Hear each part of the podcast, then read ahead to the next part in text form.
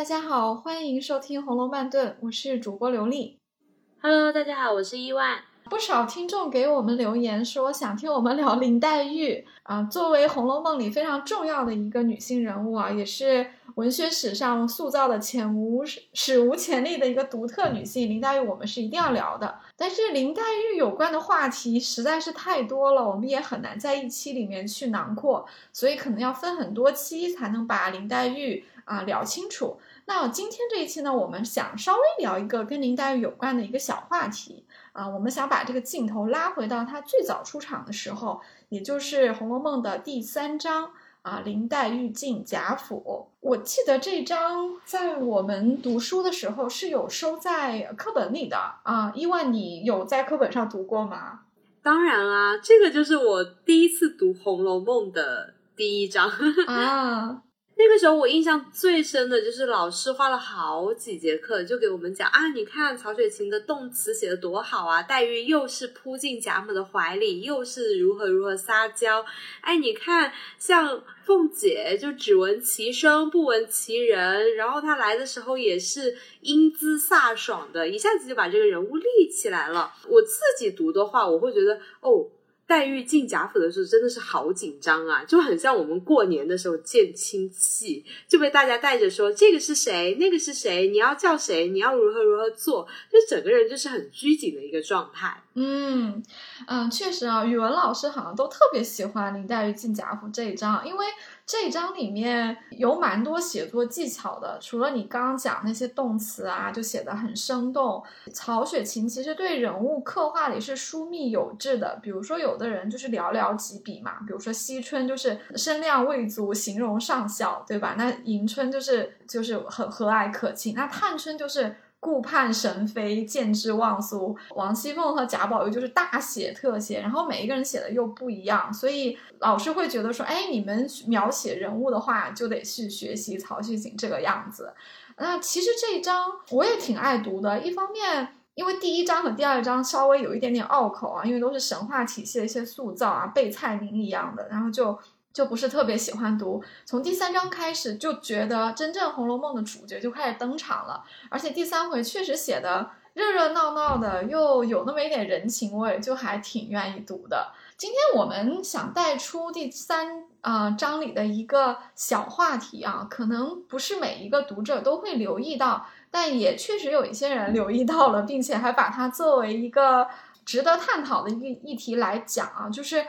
林黛玉第一天进贾府，也就是她外祖母家，她其实见到了很多人，但是她唯独没有见到和她有血缘关系的，理论上应该是她非常亲的亲人，就是两位舅舅。那有人就说啊，你看林黛玉都没有见到舅舅，或者说舅舅不见林黛玉，不就显出贾府对林黛玉的怠慢吗？那林黛玉寄人篱下的生活就这样拉开了一个悲惨的序幕。我先问问伊万啊，就是你读的时候，你留意到林黛玉没有见到舅舅吗？我留意到她只见了所有的女眷，就是我会觉得，哎，全部都是女生，哎，大家一起好热闹哦，就是会有这种感觉。但是我会觉得很正常。古时候嘛，嗯，见女眷不是很正常吗？就是不见男生也很正常啊。啊、呃，你的这个直觉其实是对的，因为林黛玉是一个女孩子啊、呃，那她去外祖母家，她当然应该见女眷，本身她就是女孩子，舅母啊、外婆啊，还有这些嫂子啊，这些人见她是比较正常的。但是舅舅呢，虽然是呃男主人，也是有见他的理由的，因为毕竟舅舅跟他有血缘关系嘛。林黛玉是贾政、贾赦这兄弟俩的亲妹妹，就贾敏的孩子。从血缘上来讲呢，似乎呃不见舅舅又有点说不过去。到底他是为什么没有见到这两位舅舅呢？其实我们还是可以呃掰扯一下的啊。首先。林黛玉作为一个小辈啊，她到外祖母家去投奔，这个真的是投奔啊，因为她也是因为母亲去世，她爸爸一个人带她不方便，然后把她托付给了外祖母家，因为外祖母家又有舅妈，又有这个很多表姐表表妹的，所以就比较一起生活比较温馨啊，所以是把她托付给了这个贾府。那她是个小辈，她去了外祖母家，当然是应该去主动见长辈的，长辈没有见小辈的道理。啊，在林黛玉这边来说，她是一定要去主动提出来去见她的舅舅的。但是舅舅是长辈，舅舅要不要见她，是其实是另外一件事情的。她当时还是挺懂啊礼貌的啊，就在见完她的外婆啊，跟这些呃舅母啊、嫂子们啊，还有表姐表妹们，就都已经打完招呼之后，她其实是要去见她的大舅的。这个时候其实是她的大舅妈。然后就是邢夫人提出来说啊，那我带了外甥女过去，倒也便宜。可见邢夫人知道黛玉这天来，所以早上在贾母这边请完安就没有走啊，就等着见一下林黛玉。那正好这个见完了，那林黛玉要见贾赦，邢夫人就觉得说，那我就带她过去呗。我们可以推断出来，贾赦其实是在家的，但事实上呢？林黛玉呢又没有见到她的这个大舅，这个就很奇怪了。既然在家，为什么不见呢？这很有意思啊。邢夫人带了林黛玉穿过一些门啊，出了大门，又又进了另外一扇一一扇门，才到贾赦住的地方。所以也可见，贾赦不住在荣国府，他住在荣国府的边院，也就是其实是出了荣国府，他挨着的一个地方。那邢夫人就请下面的人去，就是去请贾赦啊，因为告诉他，哎，你外甥女到了。那贾赦没有见他，没有见也是要给一个理由的，所以贾赦其实是派他的类似于小厮或者是他的身边的人从书房给了他，给他带了一段话。这段话写的特别有意思，我们来看一下啊。老爷说了，连日身上不好，见了姑娘倒彼此伤心，暂且不忍相见，劝姑娘不要伤心想家。跟着老太太和舅母，既同家里一样，姐妹们虽拙，大家一处伴着，亦可解些烦闷。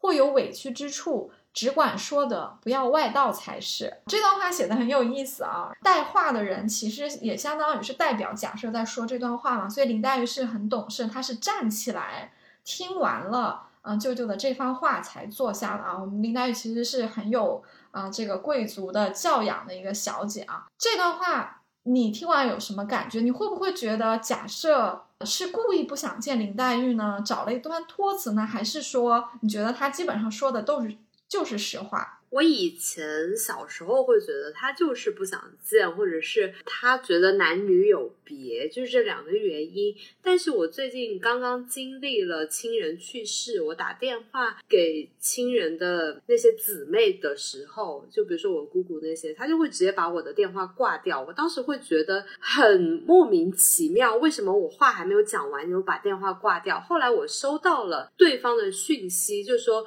呃，对不起，我刚刚挂掉你电话，是因为我听到你的声音，我就想起你爸爸，因为你们两个的语气太像了。然后我说，哦，原来姊妹家失去亲人，跟我的感触是完全不一样的。其实我在稍微年轻一点的时候读到这段话，也觉得假设可能是推辞啊，就是故意不想见林黛玉，他。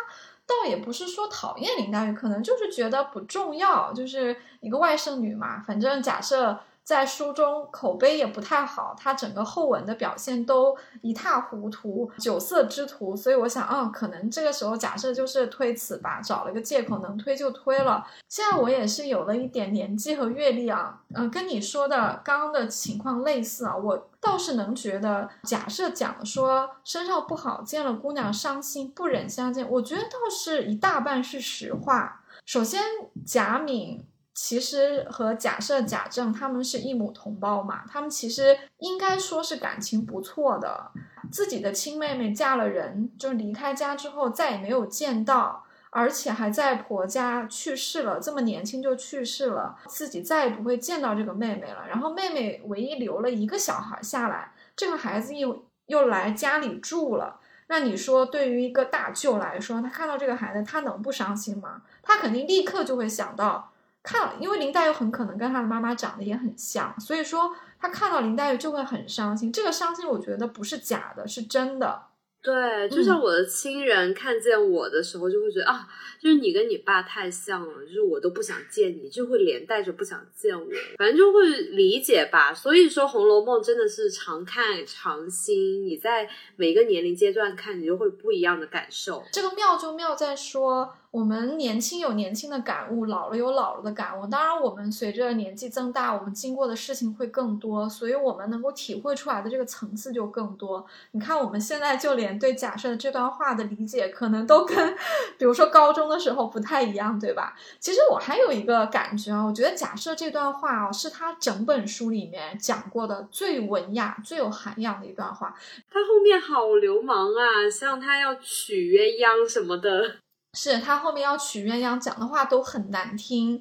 然后他去呃问石呆子买扇子，然后去骂他儿子假脸，这些话都是不太好听的。但这段话就说的非常的文雅，非常的涵养啊。连脂砚斋都说说社劳亦能作此语，可叹。就是连这个脂砚斋都感慨啊，说哎，假设也有一个。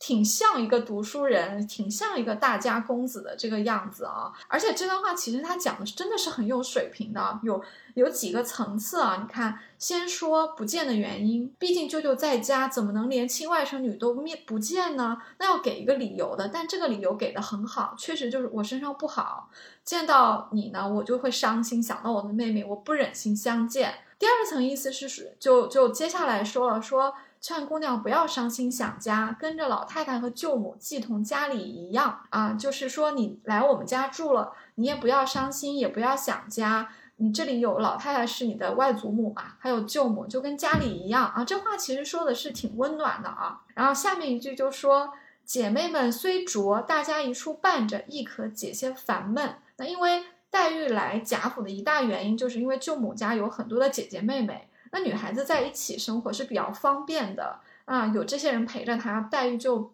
啊一个人不会孤单，也不会伤心嘛。贾赦还出于自谦，说自己家的女孩虽拙，当然我们知道他们家的女孩一个个都很优秀啊，这个就是啊中国人常见的这种自谦了。最后一句也说的其实挺挺亲切温馨的，说或有委屈之处，只管说得，不要外道才是。因为毕竟黛玉是到舅舅家做客，不是自己家。万一有些他不好意思，就是麻烦别人的地方，那假设就提前安慰他说：“你要是受了委屈，你只管说，不要外道。”这个外道的意思就是见外，就是啊，有什么委屈就跟我们讲，不要见外才是。所以这几句话连在一起，其实是勾勒出了假设一个有那么一点点烟火气的一个大舅的形象的，就 跟他后文的一塌糊涂的这个面目截然相反。我刚不是有提，假设见黛玉其实不方便吗？但是按理说，他一个长辈还是挺方便的。如果他真的不会触景生情的情况下，他见他，那到底方不方便呢？是有一点点不方便的。首先，这个时候假设不在邢夫人的这个房中，她在自己的书房里，对吧？那林黛玉跟邢夫人回到了呃邢夫人的房中，这个时候找人去请请假设，那假设怎么办呢？如果他要见林黛玉的话，就两种可能了，一个是把林黛玉叫到他的书房里去见，另外一个就是他自己过来到邢夫人这个房间里来。其实这两种啊都不是很方便。嗯，如果说把林黛玉叫过去。你看林黛玉是个小姐，对吧？可能还要带一个丫鬟去，两个人跑到假设的书房里去。假设可能跟小童在一起啊，这个就有一个性别之分，因为在整部《红楼梦》里面，这种男女大房、男女授受不亲，其实还是非常成立的一个，相当于是一个封建的最根本的一个礼法吧。林黛玉这个时候其实她。有点不大不小，所以她这个时候如果去一个男性长辈的书房去拜见他吧，很奇怪。而且你说这个时候，假设看到林黛玉又很难过，林黛玉见贾母是会被贾母搂到怀中痛哭的，对吧？因为毕竟是失去了亲人啊。这个林黛玉其实某种程度上是代表了她妈妈的。那贾母是女性长辈，可以把林黛玉搂入怀中痛哭。那你说她去见了个贾赦，刚磕了个头，贾赦你说怎么办？搂到怀里哭吗？这不合适啊，有性别啊，旁边有人看着啊，这很不得体。那假设肯定也会非常难过。那他哭也不是，不哭也不是，然后把林黛玉这样的一个小姐叫到一个男性长辈的书房去，就不是很方便。那这个时候，假设如果来到邢夫人的房呢，也是挺奇怪，因为长辈一般不会特意过来看小辈，所以其实倒是不见的话会方便一点。其实带一个话也就可以了。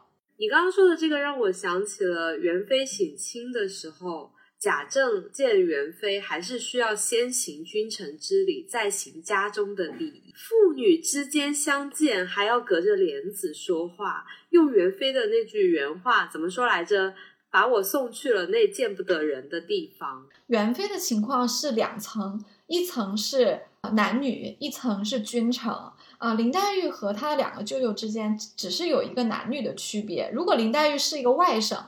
啊，是个小男孩就没有问题，那舅舅完全可以在书房见他，可能还要拍拍他的肩膀啊，交代几句啊，什么的都没有问题。而且如果是一个外甥的话，他今后在贾府的生活，他会经常跟着他舅舅的。但因为林黛玉是一个女孩，所以她只会经常的跟着她的外祖母或者舅母或者嫂子或者这些表姐们。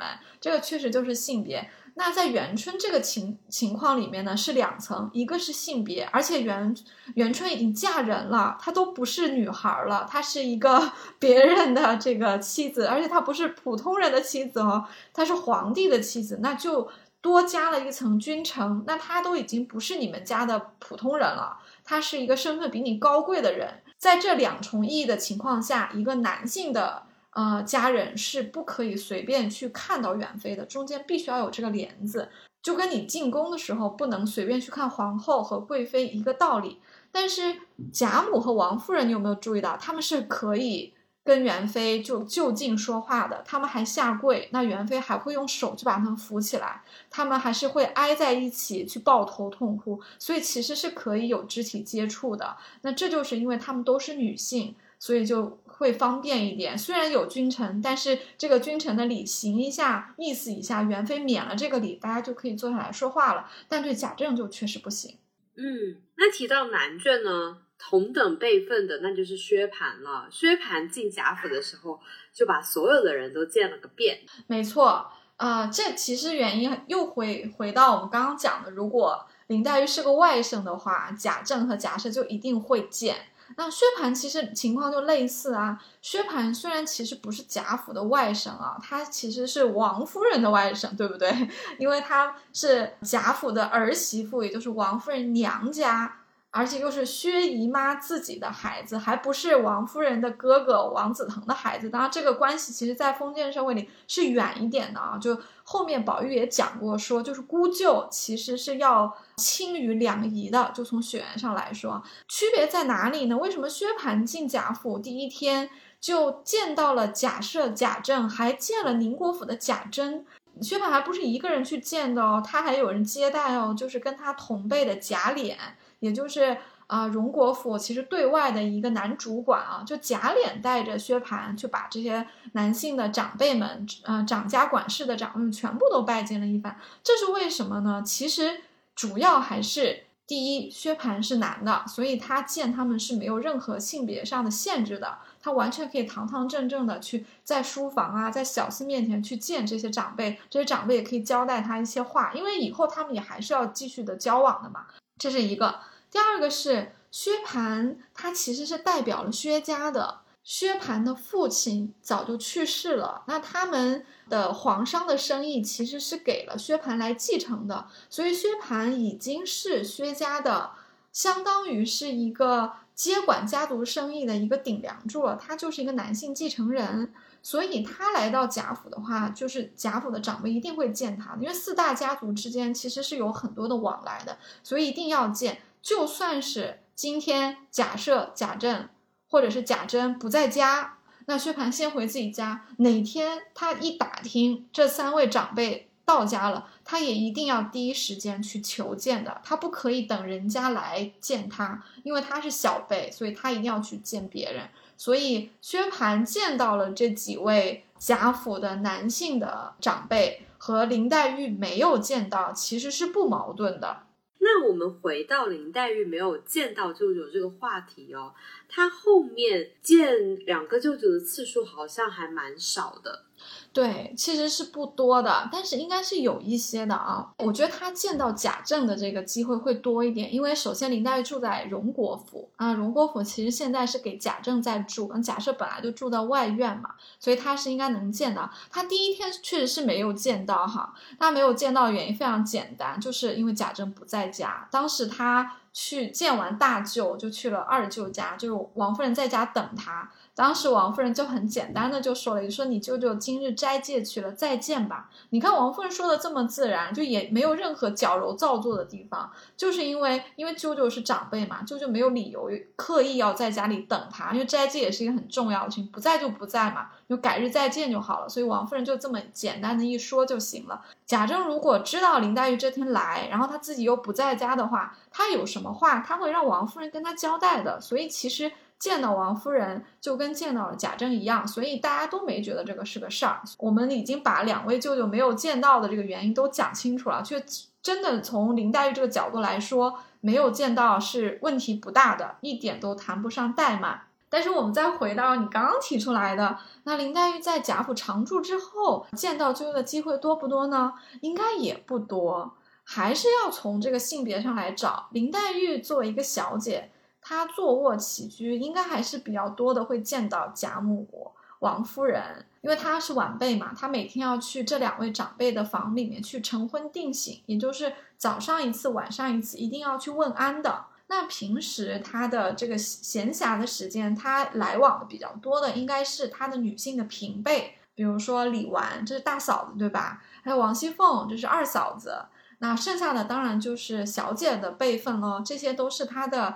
表姐表妹嘛，像迎春啊、探春啊、惜春啊，包括后来来的啊薛宝钗，有时候过来做客的这个史湘云，以及后面又出现的薛宝琴、邢岫烟、李文、李绮，这些都是他的平辈。当然贾宝玉就不说了，所以他平时交往的应该是这些人。那他有没有机会见到贾政和贾赦呢？其实有的，一个就是过年和过节，因为过年和过节就比较重要。然后家里会摆一些宴席嘛，啊，那因为这个是个公开场合，就是其实你也不是私下见你的舅舅的，就是舅舅也回到家里面参加这个节日的这些盛宴，那可能男主人们一桌，女主人们一桌，领导可能中间也是有一些屏风的，但是还是见得到的，也有可能贾政和贾赦要过来到贾母的席上敬个酒，因为林黛玉和贾宝玉特别受宠嘛，他们经常都是挨着贾母坐的。所以他其实是见得到他的这两位舅舅的，这是一个场合。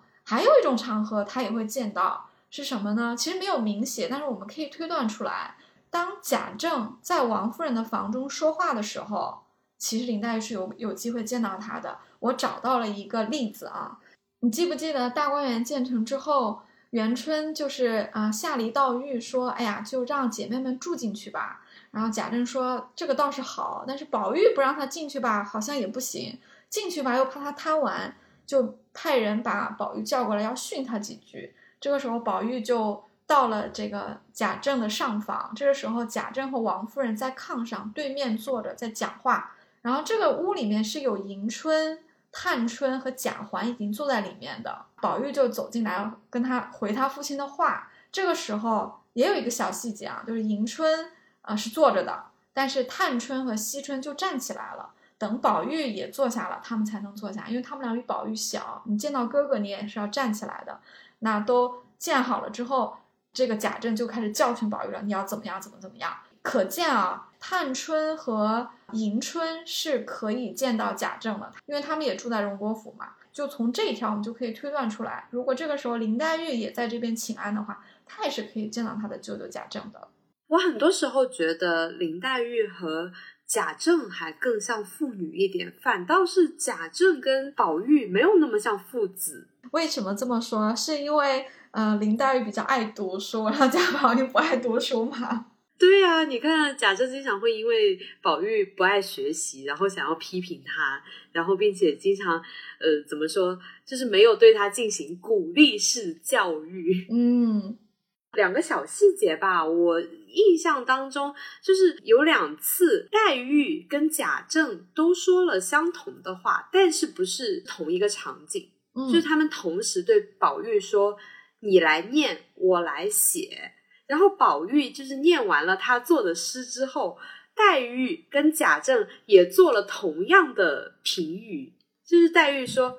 哎，你这个诗起得平平啊！然后贾政对宝玉经常就是啊，你这个粗鄙的玩物，你写的不过如此。就是他们两个人经常就是对宝玉的那种，嗯，你真的是很一般，但是我又很爱你的那种感觉。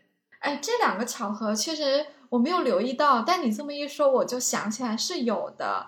所以可见啊，贾政和林黛玉的品味其实挺像的，而且他们眼光其实很准。当然，林黛玉因为胆子也很大，就宝玉写个诗，林黛玉跟他关系比较好嘛，也不怕得罪他，就是起得平平。贾政因为是贾宝玉的爸爸，那爸爸本来就可以说儿子嘛，说你写的不好，我当然是可以说你。但是他们两个又眼光很好，是看得出诗的好坏的，所以他们就就做出了这个关于宝玉的诗写的一般的这种评价。确实，在这一点上，这两个人啊还挺那个心有灵犀的。所以我就会觉得，如果他们两个人见了面的话，一定会成为好朋友的。就是光是这一点共通点，对于诗的爱惜和对于诗的那种欣赏的角度。其实也有明显啦，就是在大观园里面要给每一个宣馆去提名字的时候，大部分的名字因为都是宝玉提的，因为也是为了向元妃去显示一下，说，哎呀，你当年那么辛苦教的弟弟已经成才啦，已经长大了，所以这些名字都是他起的。所以很多名字是宝玉和贾政还有他的亲客相公们一起去园子里逛逛的时候，去让宝玉去起的名字。但是其实那天宝玉没有逛完，所以有几个轩馆呢名字是空着的。后面呃，宝玉和黛玉他们自己聊起来的时候，黛玉可能就写了几个，那宝玉可能就拿去给贾政看了，然后贾政就很喜欢，然后就哎呀。他倒一点不迂腐啊，他倒没觉得说女孩子家做这些针线以外的事情是不务正业啊，他是很大加赞扬的。他尤其是林黛玉起的名，他觉得起的非常好，而且他还想说，哎呀，当天就应该叫他们姐姐妹妹们一起逛去。所以可见贾政也是有他很人性，呃，不怎么迂腐，很像一个长辈的这一面的。他尤其喜欢林黛玉起的几个名字，就有里面就有两个后来真的用了，在中秋夜。啊，林黛玉和史湘云对诗的时候，其实林黛玉是明明白白的说出来了。她说这个凹晶馆和凸碧堂就是她起的。林黛玉确实很有诗才哦。这个晶和碧，一个是形容透明，一个是形容碧玉，其实都是蛮常见的字。这个馆和堂也很普通，可是你加了关于形状和建筑风格的这个形容词，凸和凹这两个词，其实单放也很不好看，不文雅。可是这两个词和两个常见的形容词放一起之后，就一下子画龙点睛了，点石成金一样，凸壁和凹晶，你看活灵活现又出其不意的就出来了。所以贾政就拍案叫绝啊，他觉得外甥女起的特别好，而且林黛玉后面有有讲一句啊细节的话，她说凡我起的一字不改都用了，这是不是很厉害？这些长辈也是读过书的，贾政是读过书的，贾政身边还有很多亲客相公，可是他们都觉得林黛玉起的这个东西，一个字都不需要改，就已经完美了，就都用了。所以你可见啊，这个贾政和林黛玉应该他们在才华上，我觉得是应该说惺惺相惜。没错，没错，这个贾政是肯定是非常非常欣赏自己这个外甥女的啊。前面我们有聊到说贾政和。林黛玉更像妇女，而贾政和宝玉不是那么像父子啊。我觉得其实可能也可以从另外一个角度来看啊，就为什么贾政会觉得林黛玉写的这么好，那宝玉他就不满意呢？其实也是因为性别。我们也可以和前面的这个观点联系一下，因为在这样的贵族家庭里面，对一个男性继承人的要求是很高的。那家里指着你建功立业、考功名呢？那你一个宝玉，你家里条件又那么好，你读书的条件就是要什么有什么，人家穷人读不上书，你什么都有，你不爱读书，那作为一个父亲怎么看了不气呢？你的才华平平，对吧？还经常说一些其实有点忤逆的话，那贾政当然看不起贾宝玉了。可是林黛玉不一样啊，林黛玉是个小姐，就算是贵族，对小姐读书识字作诗都是没有任何期待的。他们觉得说你只要会绣绣花，呃，做一些这种家里的管理的事情就可以了，将来你就可以嫁一个好人家。凤一样会算算账就可以了。没错，像王熙凤这样就可以了。但是你看，像林黛玉，其实也包括探春啊，探春是这个才华也很厉害，还有还有薛宝钗哈。贾政会觉得说，你看这些小姐们，明明也没有要她们读书，可是你看我这个外甥女读的这么好，诗写的这么好。本来因为对她期待就低，结果一看，天哪，比我儿子还好。那你说贾政心里怎么想？他肯定觉得越看宝玉越气，越看这个外甥女就越越好。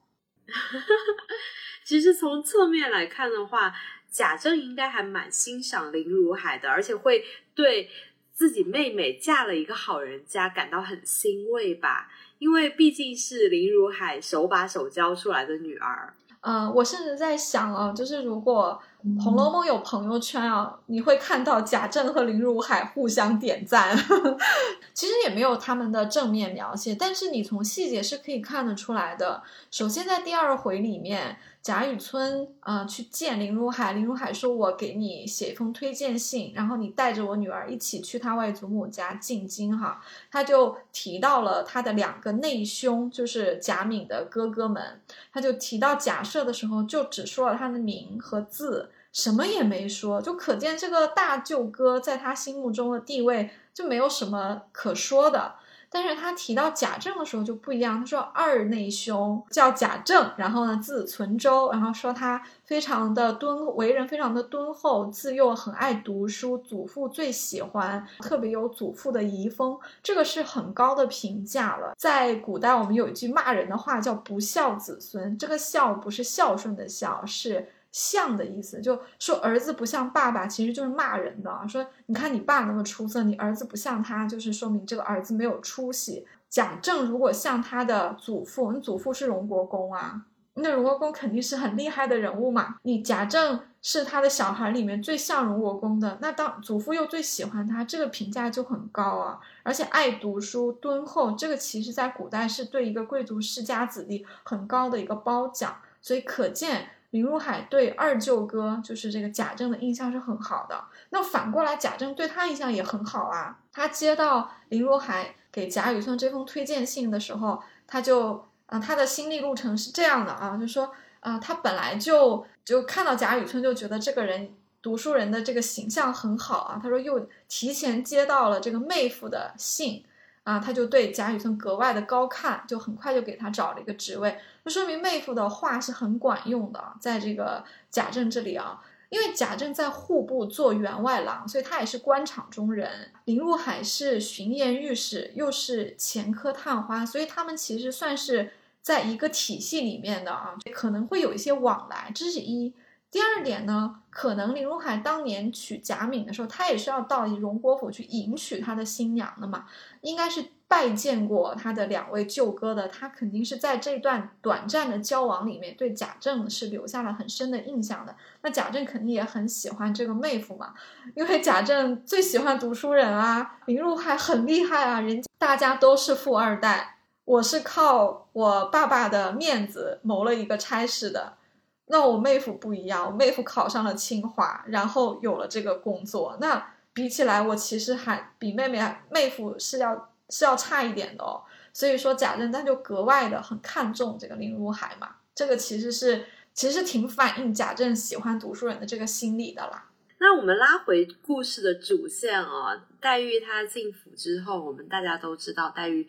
最后就在这里度过了快乐的童年，他也是地位一直都是被看作三春这样子的地位来看待的，就是和宝玉是并列的吧。毕竟贾母的手心手背都是他们俩，就挺好的，获得了一个很好的接待和获得了一个很好的温馨的家庭。我们其实也是想借用林黛玉进贾府这一天没有见到舅舅。不能说明 贾府怠慢林黛玉，主要还是一个礼法对于男女啊，还有长辈小辈的一些约束。希望大家不要觉得林黛玉是有被怠慢，或者说从呃从进贾府的第一天就开始寄人篱下，其实真的不是这样的啊啊！贾府是一个知书达理的一个富贵人家，只虽然后面有一些衰败的地方，也有一些礼法崩坏的地方，但事实上外在的架子其实还是在的啊。至少在林黛玉进贾府这个时候，贾府其实这种体面。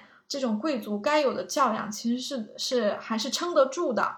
所以林黛玉进贾府这一天，她见到的所有的人，她受到的这个接待，包括从贾母一直开始，一直到她的舅舅啊、舅母啊，包括见到的所有的人，其实都是对她非常的好的。甚至从她开在贾府住下来之后，她也是受到善待的。她的地位比较像是客人和自己人之间，就是如果是把你当做客人呢，那其实就代表了一种尊贵嘛，就是啊、对客人还是要好啊，就不要麻烦客人这个样子。当做自己人又是什么意思呢？就是在贾母看来，呃，林黛玉就是自己人，出钱也是要帮林黛玉出一份子。他家里面，呃，外面有的时候有些什么应酬，他也会让林黛玉跟着王夫人、跟着宝玉他们一块儿去，其实就是没有把她当外人的。再加上贾母因为特别的疼这个外孙女，她以前最疼的是宝玉，现在来了这个外孙女呢，她也也很疼她，这两个人是一起疼的，所以真的就是手心和手背。所以林黛玉的地位啊，是比三春、比迎春、探春和惜春都要高一些的，跟宝玉是并列的。就我们以后也可以再展开讲讲。贾母这么做是有她的道理，因为我们仔细推敲一下，相比于三春来说，林黛玉是没有别的亲人的啊，所以贾母多疼她一点不是应该的吗？因为迎春、探春和惜春都是要么有父亲，要么有母亲，要么有哥哥，对不对？那林黛玉什么都没有啊，她谁都没有，所以贾母作为一个啊、呃，她的最有血缘关系、最疼她的一个长辈，平时多疼她一点点，我觉得没有任何人会有意见的啊。黛玉在贾府中受宠，除了她本身也很可爱之外，贾母对她的更多的一个偏爱啊、慈悲啊这些东西，其实是啊、是非常非常重要的。那好，那今天关于林黛玉进贾府为什么没有见到两个舅舅的话题，我们就聊到这里了。希望到这里你已经没有啊、呃、之前的误会了。那我们今天就讲到这里，我们下次再见吧。我是主播刘丽，我是伊万，拜拜，拜拜。